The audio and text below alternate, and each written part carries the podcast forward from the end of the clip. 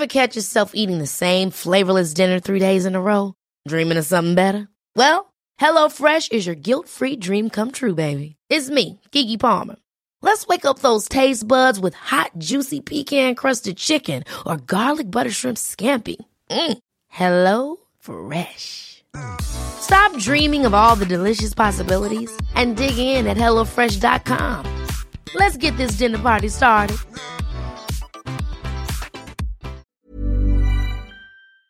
Frohes neues Jahr, liebe Serienjunkies. Willkommen beim Serienbiz Podcast. Mein Name ist Hanna. Wir schreiben das Jahr 2018 und wir haben mit Netflix gesprochen. Im heutigen Serienbiz Podcast äh, reden wir mit Mike Hastings, der nicht verwandt oder verschwägert ist mit CEO Reed Hastings. Mike Hastings ist der Director of Enhanced Content und für eure Startseite bei Netflix zuständig. Was passiert da? Was geht da ab? Wer verteckt diese ganzen Seiten? Und wie wird damit auch der Algorithmus bestückt in dem, was euch empfohlen wird auf der Startseite? Hört mal rein. Ich finde es sehr interessant. Ich hoffe, ihr auch. Wenn ihr Fragen diesbezüglich noch habt oder auch Anmerkungen, schickt einfach eine Mail an podcast.serienjunkies.de und viel, viel Spaß. Herzlich willkommen, liebe Serienjunkies, zu einer neuen Ausgabe des Serienbiz Podcasts. Mein Name ist Hanna und ich bin heute in Berlin bei einem sehr interessanten Netflix-Event. Und ich habe einen ganz tollen Gast mir gegenüber sitzen. Please tell the audience who you are and what you do for Netflix.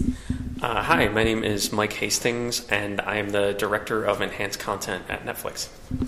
And just before, we heard a really interesting presentation that you're actually the guy and you have the team who are responsible for the tagging at Netflix. Please tell the audience what you really do.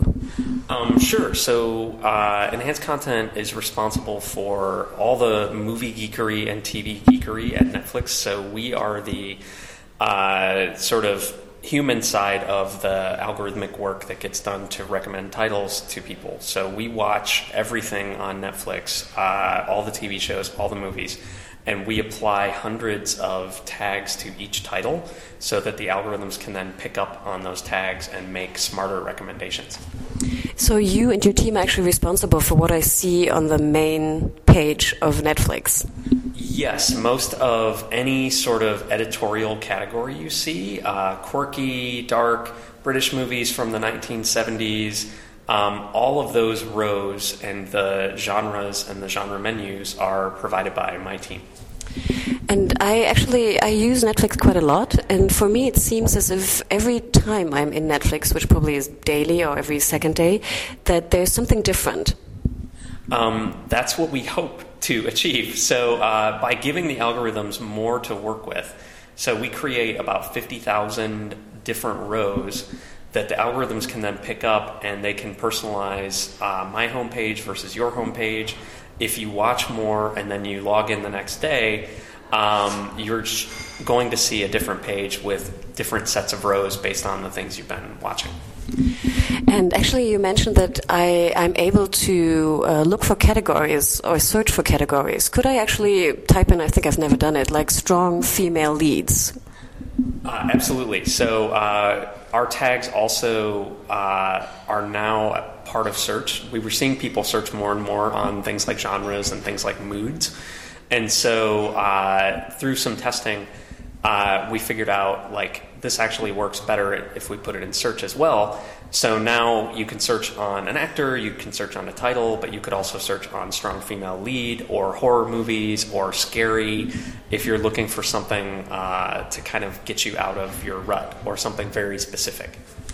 And I realized that actually in the um, the tagging sets uh, up, upstairs, like in the in the where where I have the, the tags in there, that they actually change as well. So you do a lot of testing there, apparently.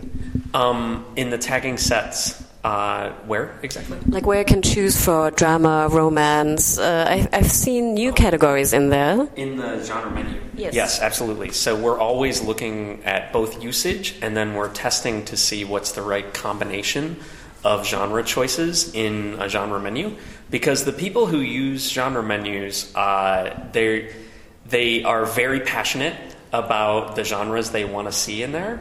And so we want to provide as many choices and options for getting to what you want. Uh, for not only, you know, some people only go to the homepage and that's all they do, they look at the homepage, but some people are more like me and on a Friday night they go straight to the movie section and they want to see a comedy and they go in there. So we keep adding more things to that menu to service that need.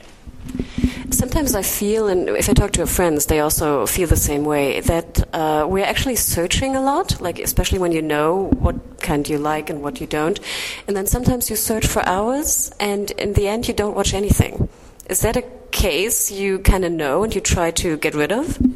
Um, you know, I, my opinion is that sometimes it's okay to search and not watch anything. It's disappointing if you sat down to specifically watch something and you're searching and searching and searching. Um, sometimes I just like to browse, like at lunch. Sometimes I like to browse and sort of see things that I might watch later. Um, but our goal is when you're in that session and you want to watch something, we've given the easiest way to sort of find that thing you want to watch want to watch. And sometimes it's a little bit of a journey, but we try to shrink down that journey as much as possible. Sometimes I also, I'm sorry, I always talk about myself, what I realize, but I realize sometimes that there are recommendations in there I really dislike. For example, the new Adam Sandler movies. And I've never seen an Adam Sandler movie. movie. I don't watch comedy, but every time there's a new Adam Sandler movie, I have it like as a trailer right on top. Why is that? Um, well, uh, you know, popularity is a big factor in a lot of our algorithms as well. So if there are people like you watching something, uh, chances are it's going to get recommended to you. Um, my view of it is that uh, you know if we provide enough context and the choices within that row, including that that movie, and maybe there are some that you're not as interested in, um, hopefully, there's something in that row that is more tailored to you, and the more you watch that stuff and the less you watch the stuff you don't like, uh, the smarter it's going to get. I would actually love to flag Adam Sandler movies. That would be awesome if I could just like click on it and tell and tell the the algorithm, please don't give me any more of this. Um, we've talked about features like that, and uh, you know the most uh, that I'll say is that we're always testing and if we find a way to give a negative input that works for the user, um, and that actually works better, then we'll we'll uh, test our way into that. But you know, we're always experimenting. We're always looking for ways for people to give us input uh, to help make recommendations better. So uh, you never know. So if I see little flags soon, I will be very very happy. um, yeah, if you see little flags or something, you know that might be something that we're we're always trying out different things. Um, maybe you could tell us something um, what the what the specialties about the German market is. What do Germans search for, and what do they prefer watching? Um, generally, you know, one of the things that uh, I found kind of interesting was. Uh, horror over indexes a little bit in Germany. So uh, it's a popular genre in many different countries, but it's a little more popular in uh, Germany. Um, we also see that drama is uh, drama is perennially, perennially popular in many different uh, regions, but uh, in Germany it's especially popular as a genre that people like to choose from. In other uh, European countries, is there some something special about them as well? Um, uh, the the one that I like to focus on a little bit is uh, romance does very well in Italy. So a movie might show up in a variety of different genres, but when it shows up in romance in Italy, it tends to get uh, more traction from that genre. that is very funny that Italians watch romance and Germans watch horror. and drama. yeah, yeah. Um, maybe to the last question. We always ask at the end of the podcast what uh, was your last uh, binge, actually? Was there a show you binge watched completely in the last couple of days or weeks? Um, I watched Dark. Uh, so I was Dark is very compelling and it moves you from episode to episode. Um, but I also like our documentaries, and I watched um, uh, Joan Didion, uh, this uh, documentary about this American author.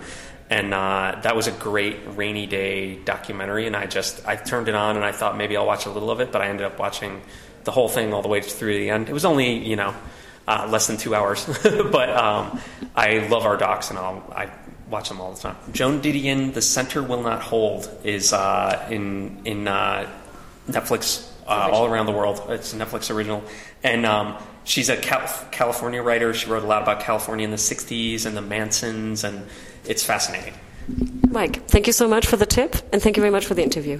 Thank you. It's been fun.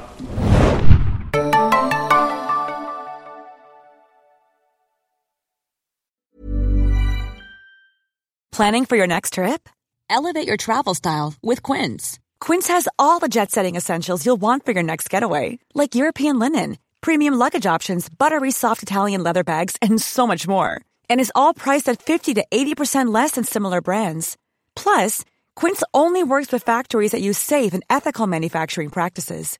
Pack your bags with high-quality essentials you'll be wearing for vacations to come with Quince. Go to quince.com slash pack for free shipping and 365-day returns.